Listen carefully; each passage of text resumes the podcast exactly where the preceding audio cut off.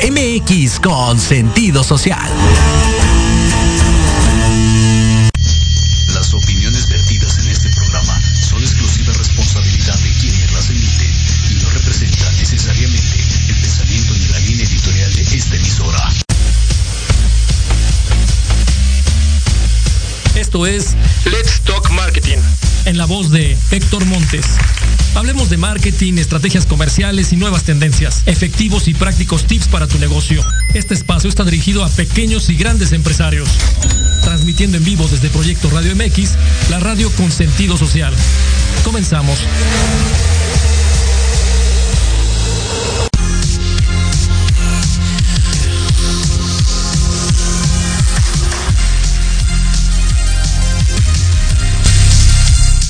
Hola, hola, ¿qué tal? ¿Cómo están? Bienvenidos a Let's Talk Marketing en la voz de Héctor Montes. Me da mucho gusto saludarles. Y bueno, hoy 7 de octubre del 2022, ya prácticamente este mes de octubre suena ya a cierre de año, ya estamos cerca de estas fiestas eh, de Día de Muertos, etcétera. Bueno, empezando el mes, pero el mes se va de volada. Aquellas, aquellos amigos, aquellas personas que están cerrando esta semana, que seguramente algunos de ellos están corriendo, sufriendo o tal vez todavía no terminando su plan, su plan anual 2023. Se los digo por experiencia, hemos estado eh, corriendo esta semana eh, tratando de eh, llegar al, deadline de, de, entrega, pero bueno, siempre hay información adicional, algunos ajustes, cambios, propuestas, recomendaciones y bueno, también algunas tendencias que se toman en cuenta también para poder ser lo más asertivos a la cuestión de lo que va a ser el proyecto del 2023.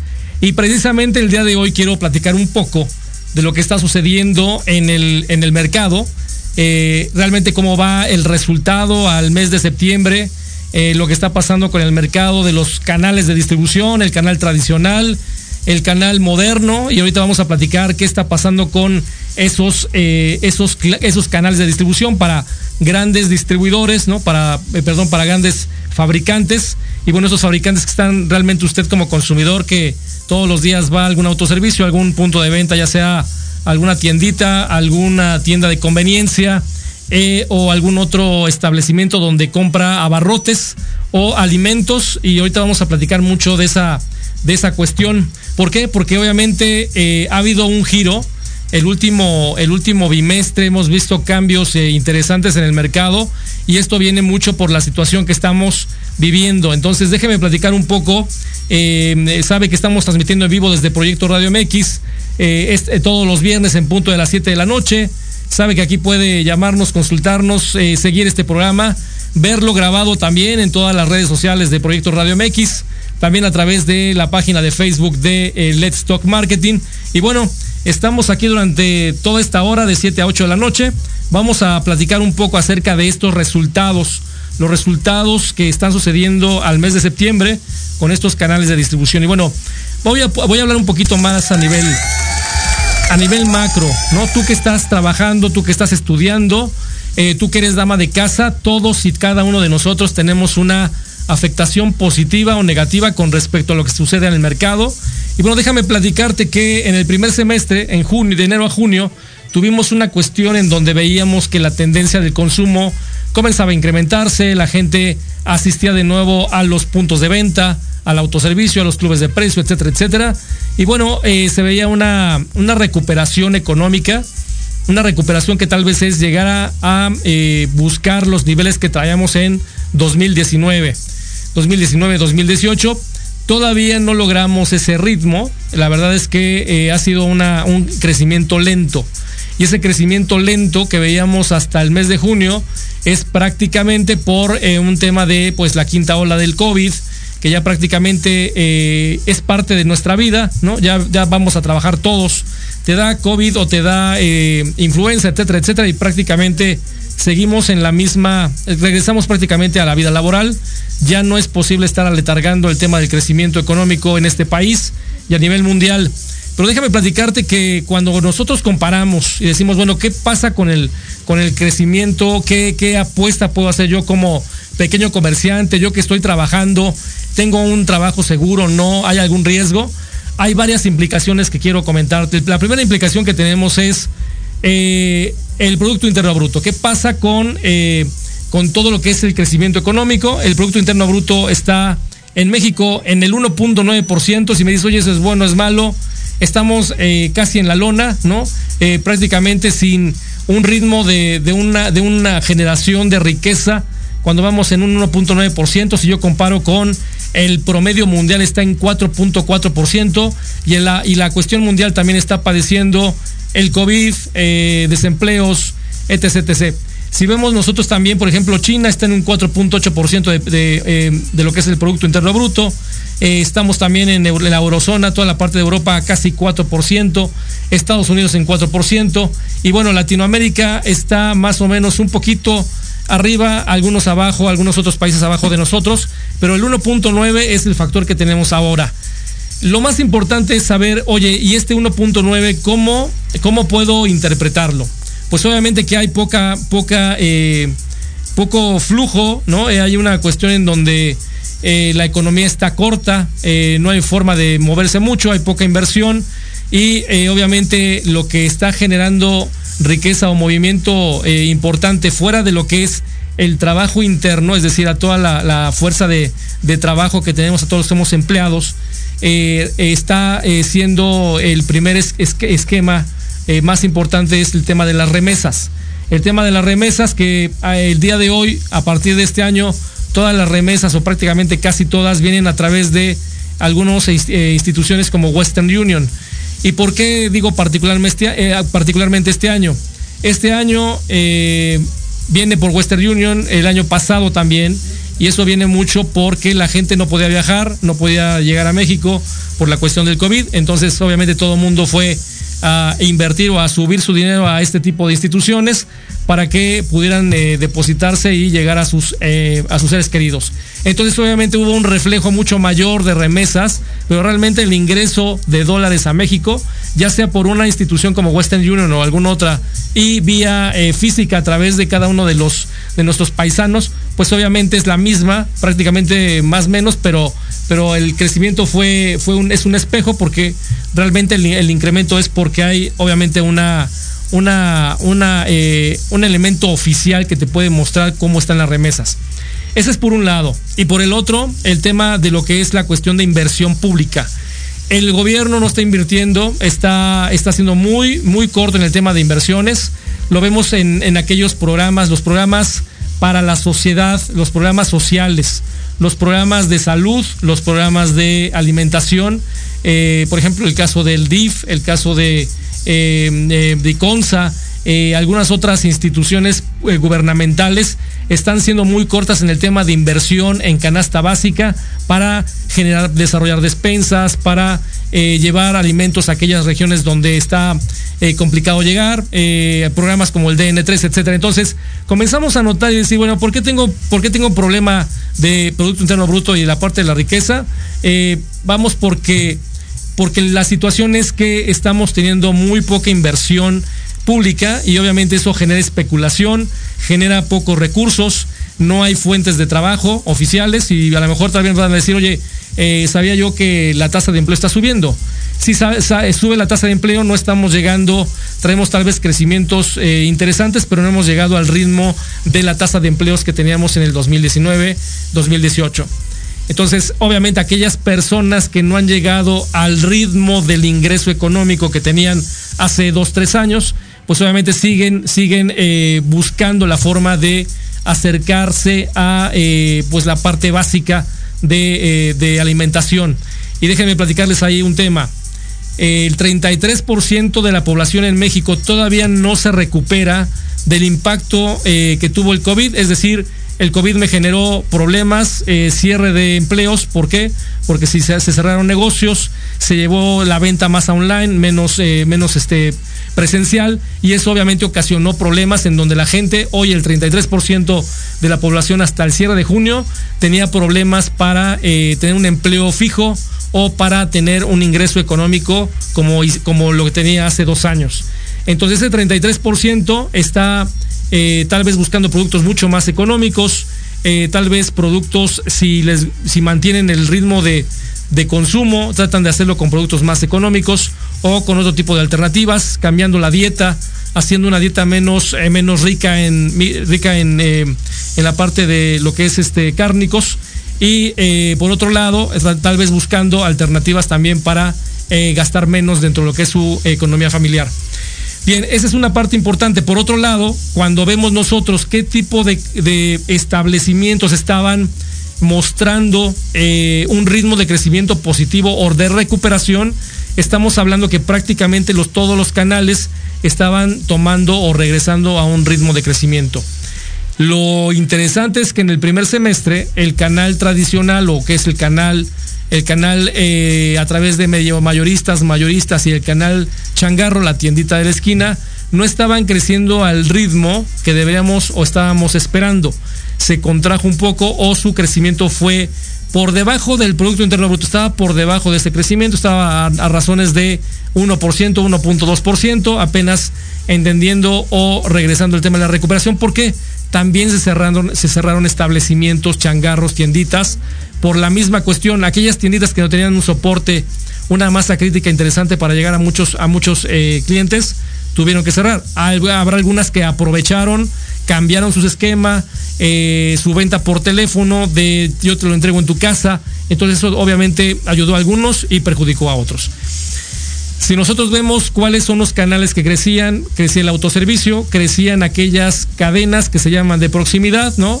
Estamos hablando de Oxxo, 7-Eleven, estamos hablando de aquellas tiendas que se llaman 3B, tiendas Neto, eh, eh, tiendas que tienen un formato eh, diferente, no es un autoservicio robusto, las bodegas Aurora Express también con, con gran crecimiento, entonces, ¿qué es lo que pasaba? Si ya no tengo un ingreso mensual, eh, y tengo un ingreso semanal, voy a la tiendita, voy a, un lugar más cercano. ¿Para qué? Para que yo pueda mantener mi ritmo de vida y eh, a lo mejor voy desembolsando lo que voy teniendo. Entonces, cambia el esquema, está, está moviéndose. ¿Y qué es lo que pasó en el último, en el último bimestre? Y aquí tenemos también información de una, de una casa de estudios que es Cantar. Cantar es una, una casa de estudios mundial que revisa y analiza varias eh, prerrogativas con respecto al consumidor y al comprador, lo que le llamamos el, shopper en la parte de marketing. Y bueno, en la categoría de alimentos, ¿qué ha sucedido? En la categoría de alimentos, prácticamente lo que ha sucedido es que la inflación, eh, eh, ah, algo que no comentaba yo antes, la inflación en dónde está parada? La inflación está parada prácticamente en un 7.5, 7.9% al cierre de lo que es el mes de junio, julio, 7.9%, y eh, algo que está reflejando cuando vemos en alimentos, qué es lo que pasa en el alimento. En lugar de que sea un 7.9, ¿qué creen? Estamos con inflaciones de 14%, o sea, el doble de la inflación que tenemos a nivel nacional en toda la eh, cuestión de productos que consumimos, ya sea alimentos, vestido, gasolina, etcétera el alimento y, lo, que son alimentos y bebidas están eh, con una inflación del 14%. Algunos eh, sectores de alimentos más, otros menos, pero todos andan en un promedio de más menos 14-15%, y eso prácticamente lo que está ocasionando es un impacto al bolsillo y que va a generar tú que ganas lo mismo que ganabas hace un año, que tienes empleo, ¿no? Eh, ¿Qué es lo que estás haciendo? Pues obviamente lo que vas a buscar es evitar, evitar tal vez la eh, tal vez la marca que comprabas o la otra es que si tú conservas la marca que comprabas, compras menos cantidad o bajas la frecuencia de visitas a los lugares de consumo. Entonces comienzas a hacer una mezcla entre la marca que habitualmente comprabas, comienzas a comprar una marca B, que es a lo mejor más económica, eh, o una marca C, o cambias de establecimiento. Dices, oye, bueno, si yo iba a los formatos hipers y supers, ¿no? Que es algo bien importante. ¿Cuáles son los hipers y supers? Pues, pues Walmart, Soriana, Chedraui, eh, La Comer, ¿no? Y dices, oye, ¿a dónde voy? Pues para buscar tal vez eh, mejorar mi o estirar mi gasto familiar. Lo que comienzan a hacer las familias es, oye, vamos a otro lado. ¿Y a dónde voy? Si yo este, soy una persona que trabaja, que tiene empleo hoy, eh, que no tuve una afectación, entre comillas, con el tema de la pandemia, pues si yo iba a Walmart, hoy digo, ¿sabes qué? Me voy a dar una vuelta a Bodega Aurora. Me voy a dar una vuelta a un formato que sea más económico. ¿Por qué? Porque hay una realidad y que a veces nosotros no estamos visualizando cuando hacemos las estrategias de marketing. El shopper o el consumidor no está peleado con su dinero. Esa es una realidad. Y es algo que el, que el consumidor vive diario. El diario está checando precios, es un, es un consumidor, un shopper mucho más analítico e interpreta qué le conviene más en el tema del gasto familiar. Entonces, ¿qué nos estamos encontrando hoy? Gente que iba al súper o al hiper a comprar con una X cantidad de dinero y hoy va a bodega o hoy va a bodega, eh, a, bodega comercial, etcétera, etcétera, a buscar la misma, el mismo producto a un, mejor, a un menor precio. Entonces vamos a, vamos a encontrar que el consumidor va a generar un tema, un proceso mucho más analítico y también que nosotros tenemos que entender que el portafolio que vendemos en ciertos canales de distribución o en ciertos formatos de autoservicio o del canal tradicional o del canal proximidad o farmacias, tenemos que comenzar a cuestionarnos, oye, ¿realmente el consumidor sigue reaccionando y sigue comprando de la misma manera? Y la respuesta es no. El, consumidor está cambiando de manera versátil, constante y dinámica. Y ese es uno de los factores. Oye, voy a bodega, eh, voy a un formato que yo vea que ahorro o que me ahorro, ahora como dicen, me ahorro unos pesitos en cada una de las compras que hago. Y por otro lado, lo que estamos nosotros eh, también viendo, y a través Cantar nos dice, los consumidores incrementan visita a formatos bodegas grandes y clubes de precio, buscando diferentes opciones. Y hay algo bien importante, en percepción, y lo digo así, en percepción, y la gente de marketing que me escucha sabe que es percepción y realidad, la percepción del consumidor es que voy a ahorrar en un formato de bodega ahorrará o un bodega este, Aura Express o en un formato de bodega La Commerce, Soriana, etcétera. Y lo que pasa también en los clubes de precio, aquellos que están dentro del formato de clubes o que van a los clubes de precio, que su gasto familiar no solamente lo hacen en los clubes, sino que están moviéndose entre los clubes, los autoservicios y los canales eh, más pequeños, están percibiendo que el formato de clubes de precio es mucho más, eh, es mucho más, es mucho más eh, económico o es mucho, van, a, van a hacer rendir su, van a hacer rendir su dinero. Entonces, algo que, algo que es importante, algo que es importante es, es, saber que nuestro, nuestro shopper está, está siendo mucho más analítico y que hoy los clubes de precio y los formatos bodegas están comenzando a generar más tráfico. Ahora, ¿qué es importante? Yo que soy retailer, yo que estoy trabajando en una cadena de autoservicios, que estoy trabajando en un formato de clubes, ¿qué es lo que tengo que comenzar también a analizar como comprador? Eh, de cualquier categoría. Eh, acercarse también con la gente de ventas de sus proveedores, con la gente que da soporte también en investigación de mercados, la información de lo que está pasando con el consumidor y comenzar a ver si la estrategia que tengo hoy es vigente para lo que está sucediendo con el nuevo consumidor. ¿Por qué lo comento? Porque lo que estamos viendo para el 2023 viene también con un tema que es lo que estamos viendo ahorita en el último bimestre del 2022. Estamos vislumbrando que se repita o que sea subsecuente de aquí hasta finales del 23. ¿Por qué? Porque hay, hay eh, muchas cuestiones que están fuera de nuestro alcance para poder controlar y que en el efecto dominó que está sucediendo apenas con esta dinámica de pre-recuperación y que el shopper y que el consumidor no tienen el poder adquisitivo y que con una baja inversión eh, del, gobierno estatal para el tema de la, de, la, eh, de la economía mexicana, pues obviamente los que tenemos que sacar este negocio, y hablo de negocio, esta economía a flote, es la iniciativa privada.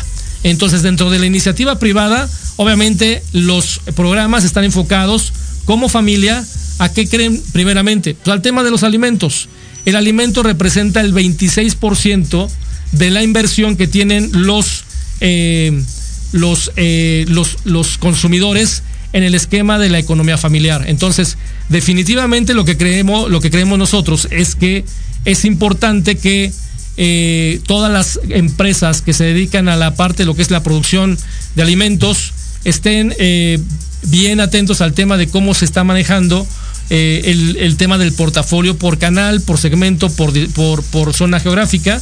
Y por el otro lado también los consumidores van a seguir haciendo esto, cruzando y eh, cruzándose la calle para ver si en el, en el autoservicio de enfrente está más barato, está más caro. Eh, también atravesando también por otra, en otras cuestiones para ver si podemos tener un mejor ahorro. Entonces, en el contexto general, eh, lo que está pasando el último bimestre, esto lo que, lo que les decía es lo que está pasando hasta este día, están cambiando, ahora se está moviendo todo hacia diferentes sectores. Ahorita hablábamos de los formatos de bodega, hablábamos de los formatos de clubes de precio, pero ahora vamos a hablar también del canal tradicional. ¿Qué está pasando en el canal tradicional en los últimos meses? La recuperación, primero la gente dijo, ¿sabes qué? Me voy, me vuelvo loco, me vuelco, me vuelco a ir a, los autoservicios, a donde habitualmente yo eh, generaba mis mi despensa, pero cuando llegan y ven los precios, ¿no? Que hay una cuestión también, el impacto en precios ha sido dramático. Hemos eh, visto que la inflación, como les comentaba yo, del 7% es de risa cuando tú ves la inflación que tienen los alimentos y cuando tú ves los incrementos de precio que hay por sectores. Entonces, no me alcanza, gano lo mismo o no gano lo mismo que antes, gano menos y tengo que comenzar a entender cómo hacer el, eh, eh, eh, restablecer o rediseñar el gasto familiar. Con esa cuestión del gasto familiar es que los, el racional de este consumidor que les comentaba yo, comienza a hacer una actividad mucho más interesante de análisis, de, interpretación y comienza a voltear a ver lo que es el formato del canal tradicional. El canal tradicional está generando una, una vuelta hacia una recuperación. El último bimestre, bueno, en enero-junio traía un crecimiento flat, no había un crecimiento positivo, tal vez de 1%. Y hoy lo que estamos viendo es que ya está casi en el 3% de crecimiento en el último bimestre contra el año, contra el año anterior cuando el ritmo de que traía era demasiado eh, estacionado. ¿Qué está pasando ahorita? Pues obviamente la gente dice, tengo poco dinero, me voy al changarro, me voy a eh, algunas eh, tiendas de la esquina en donde yo gasto lo que tengo. Entonces ahí hay un potencial muy interesante y un cambio de chip que tenemos que comenzar a ver.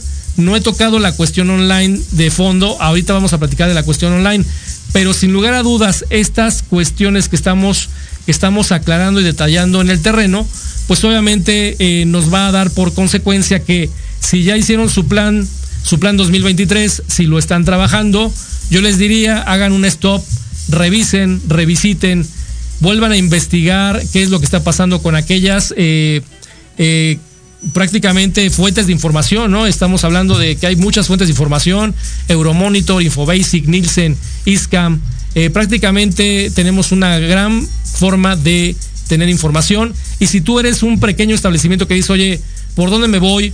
Eh, yo te recomiendo, eres un pequeño establecimiento, pregúntale a tus proveedores, los proveedores que son más grandes que tú, pregunta si hay forma de acceder a esa información, si hay forma de que te platiquen lo que están viendo a nivel macro, es muy importante. Revisa la información en internet, qué está pasando con el dólar, qué está pasando con eh, el petróleo, qué está pasando con el tema de la inversión. Obviamente algo que nos está frenando mucho ahorita este 2022 es el tema que salió como chiste a partir de los primeros días de enero, que fue el tema del conflicto entre eh, Rusia y Ucrania, que no hay, no hay para cuándo termine.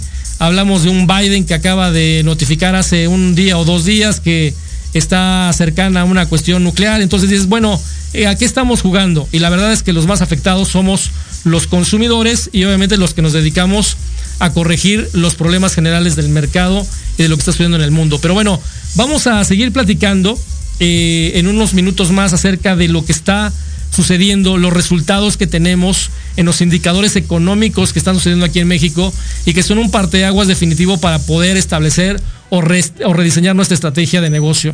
Entonces yo te voy a invitar a que nos sigas aquí en Let's Talk Marketing, no te vayas, vamos a un minutito de, corte comercial y regresamos aquí para seguir eh, hablando de lo que son los resultados al mes de septiembre de, la, eh, de los indicadores, indicadores eh, de consumo en México. No te vayas, regresamos.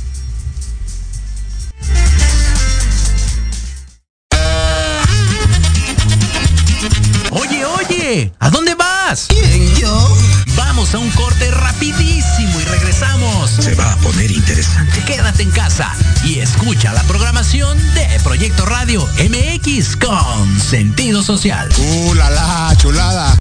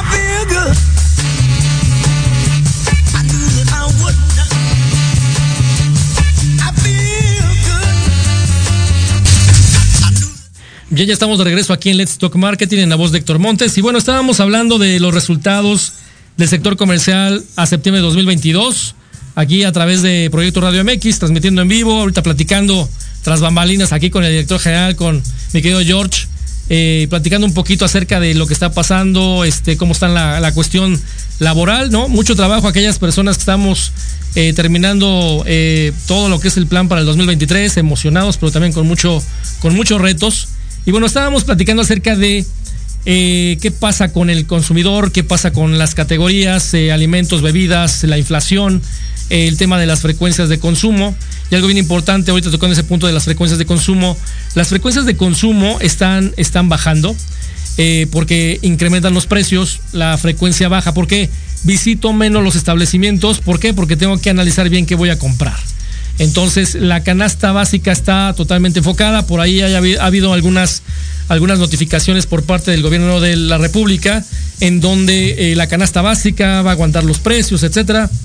Vamos a ver, ¿no? Eh, no es una cuestión nada más de fe, sino también es una cuestión del impacto que tiene toda esta cuestión globalizada del costo. A recordar que China se ha vuelto el maquilador más grande del mundo y que controla la mayoría de los insumos, todos, prácticamente todos los insumos son son, están dolarizados y hay una cuestión bastante fuerte con respecto a todas las industrias, todos están padeciendo acero, papel, eh, eh, granos, eh, conversiones, etcétera. Entonces, todo aquello que va a nuestro, a nuestro hogar tiene un efecto muy fuerte en el tema de impacto en costo.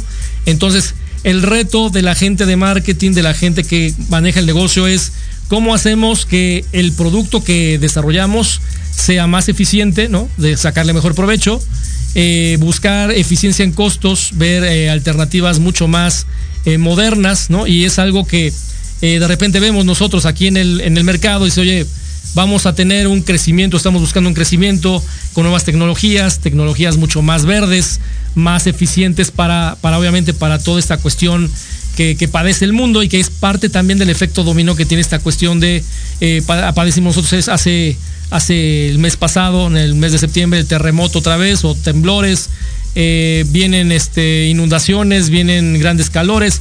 Entonces la verdad es que estamos viviendo, viviendo realmente una, una nueva era, una nueva era en cuando, cuando la naturaleza está afectando demasiado nuestros planes y nosotros estamos, eh, entre comillas, seguimos trabajando con la misma cuestión, ¿no? O sea, no estamos haciendo esfuerzos eh, doble marcha enfocados a cambiar este esquema, ¿no? Vamos a abrir una refinería que pues es de es este es totalmente totalmente este pues digamos fuera del contexto de, de hacer una, una, un proyecto verde y bueno, pues por ahí obviamente la baja inversión económica en otros sectores y enfocados a ese tipo de cuestiones nos da una lentitud y un crecimiento ínfimo como el del 1.9% que tenemos en el Producto Interno Bruto.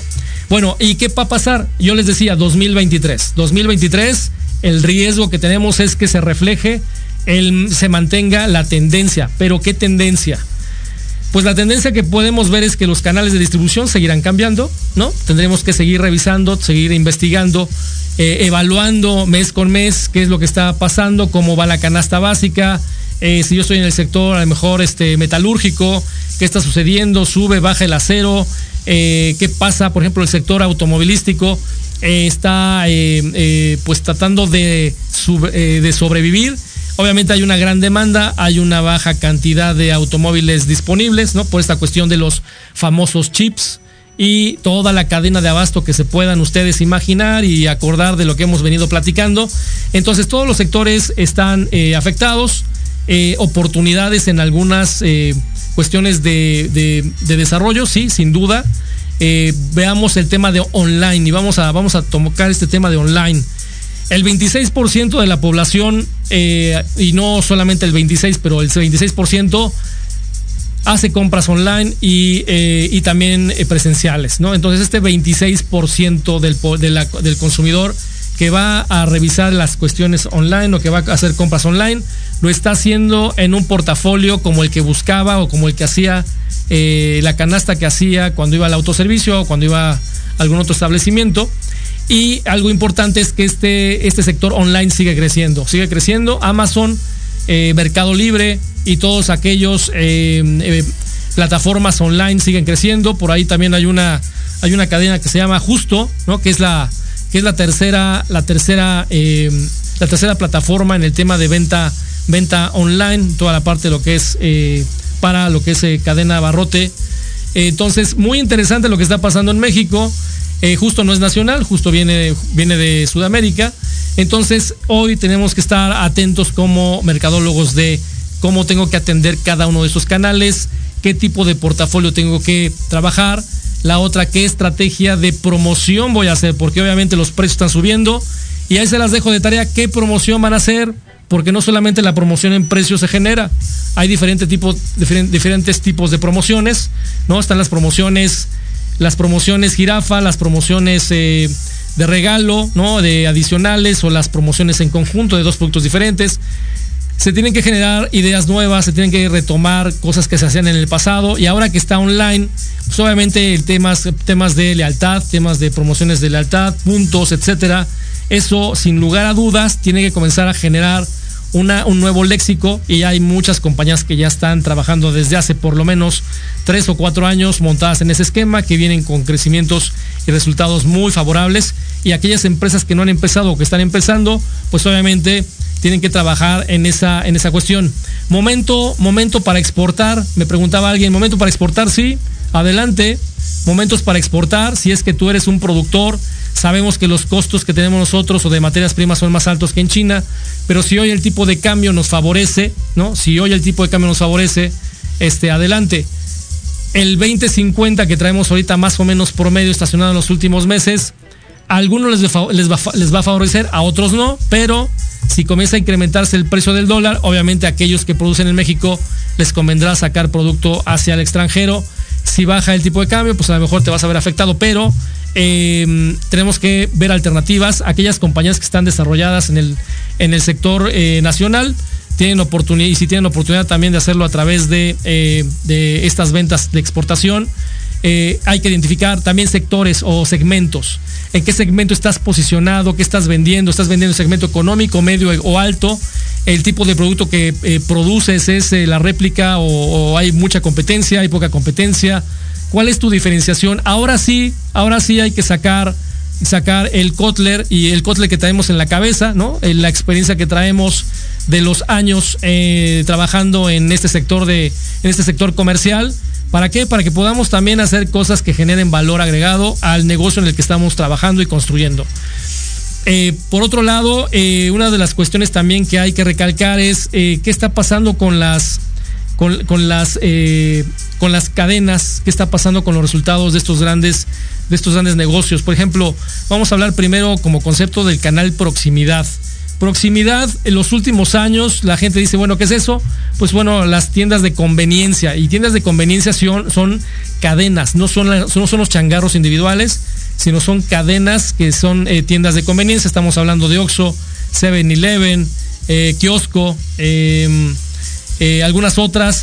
también, por ejemplo, en proximidad entra Bodega Horrera Express, em, Supercito, Chedrago, etcétera, etcétera y eh, también algunas, algunos formatos que están eh, vendiendo híbrido abarrote, como son Farmacias Guadalajara, Farmacias Benavides, etcétera. Entonces, ese canal se llama proximidad porque están más cercanas o hay más cantidad de ellas eh, por, por, cada kilómetro cuadrado eh, por, por habitante. Es decir, yo me voy a encontrar un autoservicio a lo mejor a un kilómetro, a dos kilómetros, a tres, cuando me puedo encontrar un Oxxo, un 7-Eleven, una farmacia Guadalajara o alguna tienda 3B más cerca de mi casa. Entonces, ¿qué, ¿a qué le está apostando? Y algo bien interesante que está pasando en la parte de lo que es los canales de distribución. Aquellas, aquellos formatos, aquellas cadenas que, se, que están volcadas por tener más tiendas eh, cerca de, de, todos los, de todos los consumidores, es porque lo que yo quiero es que cuando abra la puerta el consumidor inmediatamente me tenga como opción para ir a comprar. Es así como sucedió en el changarro hace unos años, que sigue habiendo changarros, que sigue por lo menos habiendo casi un millón de changarros a nivel, a nivel nacional. Entonces, obviamente quiero ser la mejor opción.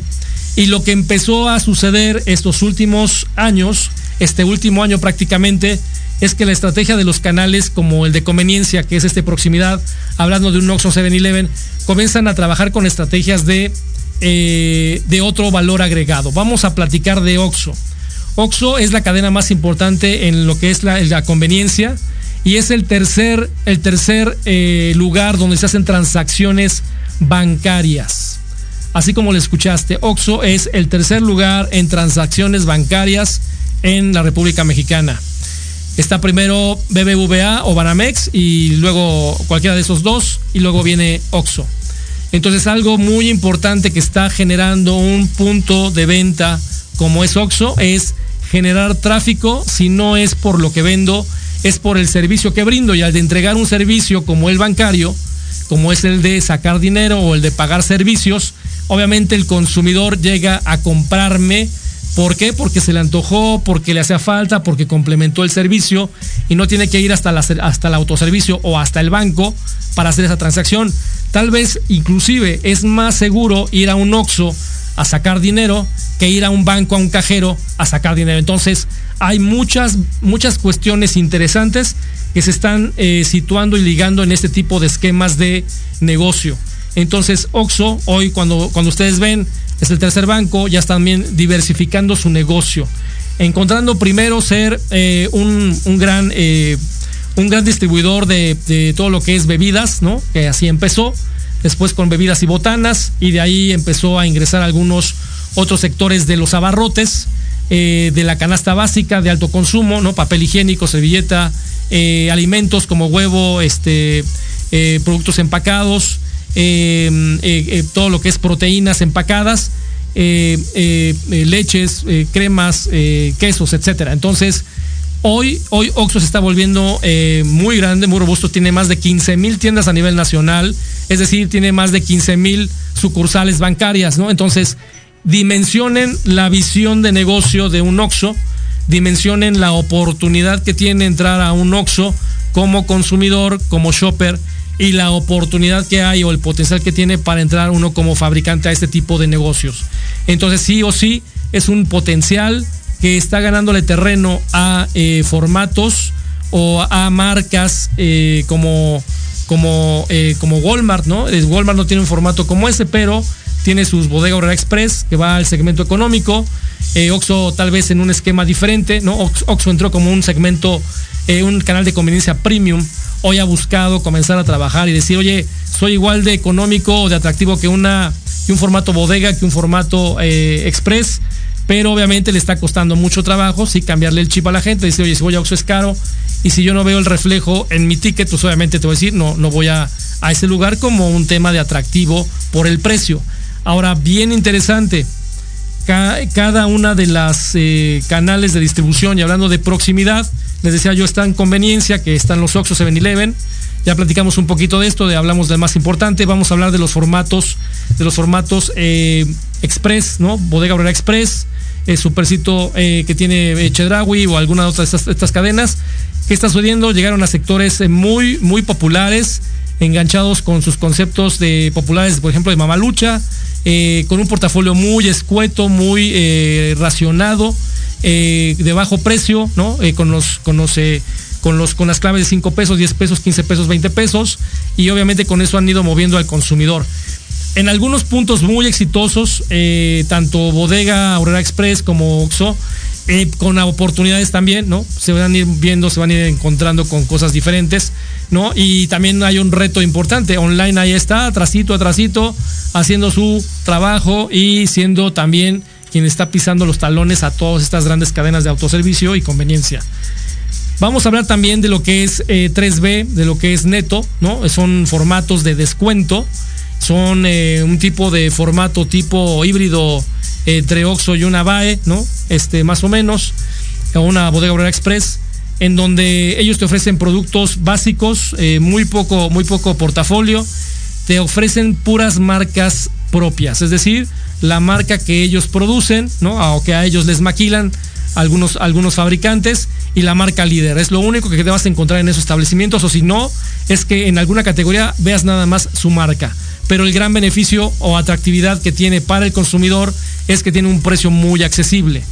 Es un formato en donde el consumidor está encontrando cosas y ganchos muy importantes y en donde de repente dicen, oye, te voy a poner la oferta la semana del huevo, la semana del eh, jamón, etcétera, etcétera. Entonces van a, comienzan a hacer actividades en donde el consumidor se engancha en lugar de ir a hacer el, súper a una cadena de autoservicio, pues obviamente llega y se estaciona en un 3B, se llega y se estaciona en un neto, pero obviamente estas tiendas son muy simples, muy sencillas, eh, porque obviamente si le metes dinero a una infraestructura, a un espacio, pues obviamente tienes que cobrarlo, ¿no? Entonces, aquí el, esquema es muy sencillo, muy práctico, muy rápido, muy económico, y eso es lo que también ha ayudado a que el sector proximidad venga creciendo. Y el otro sector que es un nicho mucho más caro, ¿no? Hablamos de farmacias Guadalajara, farmacias Benavides, ¿no? En donde han, metido el esquema de la, del abarrote también al formato de farmacia. Ha funcionado muy bien. Aprovechan un espacio para generar tráfico, para que si la, gente tiene que ir a hacer compra de medicinas, también compren el abasto del de, eh, abarrote. Y eso también ha dado, porque inclusive hasta panadería tienen estos, estos formatos.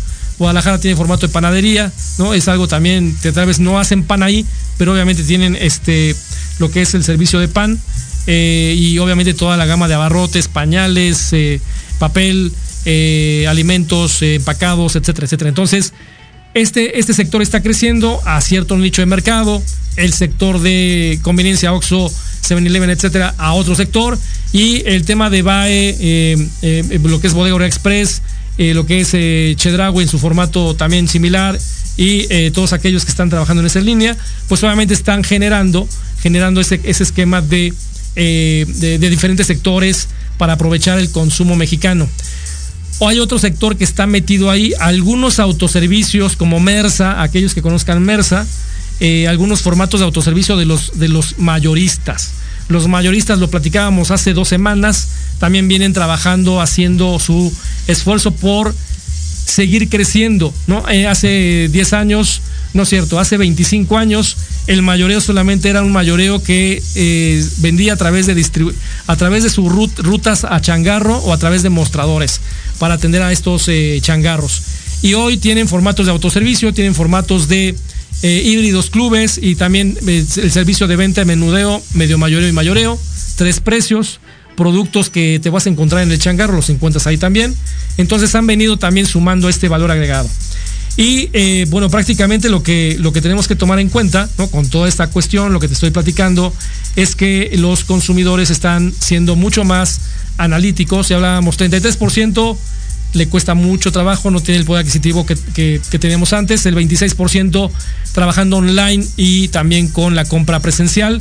Online, online viene creciendo doble dígito, abismal, brutal en todos los sectores, en todos los tipos de productos es una gran alternativa que el consumidor está, está aprovechando. En el, año, en el año que inicia la pandemia comienza a crecer el sector del online. Ahora que viene esta salida de, a la calle, que ya el COVID pues, prácticamente es parte de nuestra vida, pues obviamente online se ha vuelto uno de los canales de distribución adicionales, complementarios, importante para algunos sectores, las poblaciones jóvenes, ¿no? Hablo de aquellos, aquellos sectores eh, jóvenes de 18 a 25 eh, que están totalmente ligados a la tecnología, pues obviamente sus, las compras online son habituales. Y aquellos eh, adultos eh, jóvenes, ¿no? Estoy hablando de 26 a 36, obviamente están realmente conectados con el tema online. Las compras que hacen son híbridas entre eh, ir al autoservicio y hacer las compras online. Y no nada más a las cadenas de autoservicio, sino en todo el sector de lo que es online, tanto lo que es alimentos, lo que son despensa, lo que es eh, eh, em, vestido, ¿no? todas las cuestiones adicionales, lo que es cosmética, impresionante lo que se está viviendo en ese tipo de cuestiones, el manejo que tienen, el que saben perfectamente las eh, cuestiones de precio, dónde es mejor, el que no me cuesta el envío a mi casa, me llega en automático, me llega el día siguiente. Entonces, hay una evolución muy interesante y que sí, así como pasó con el canal, el sector del canal tradicional, hablando del mayoreo, que generó su sector de autoservicio, medio mayoreo, mayoreo, y, eh, y que hicieron una, una cresta, o sea que le dieron una, un respiro a su negocio. Hoy los grandes retailers del canal autoservicio están también buscando competir en el tema online, ¿no? Haciendo sus portales online.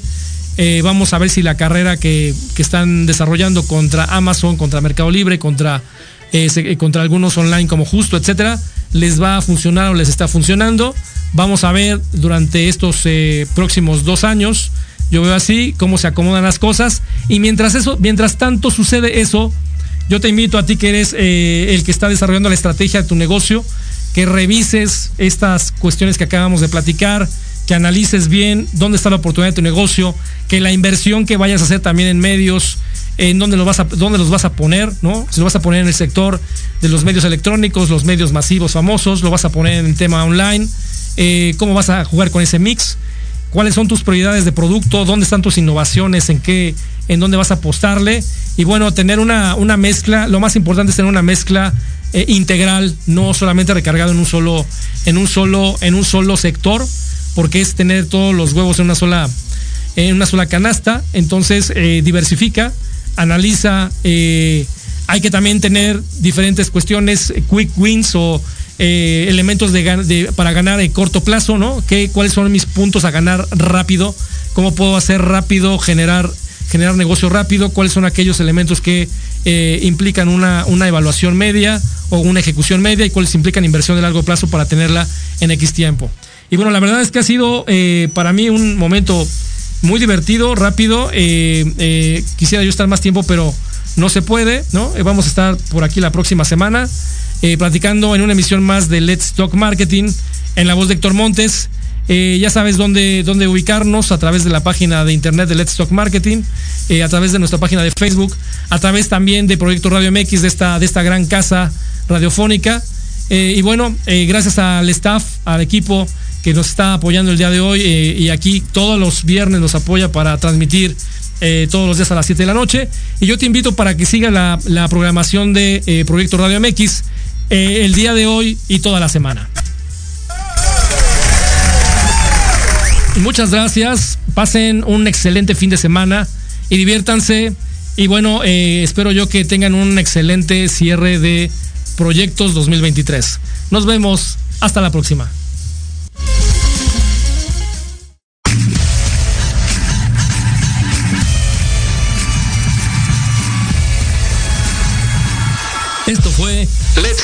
Marketing en la voz de Héctor Montes. Te esperamos todos los viernes de 7 a 8 de la noche por Proyecto Radio MX, la radio con sentido social. No olvides seguirnos en nuestra página de Facebook Let's Talk Marketing. Hasta la próxima.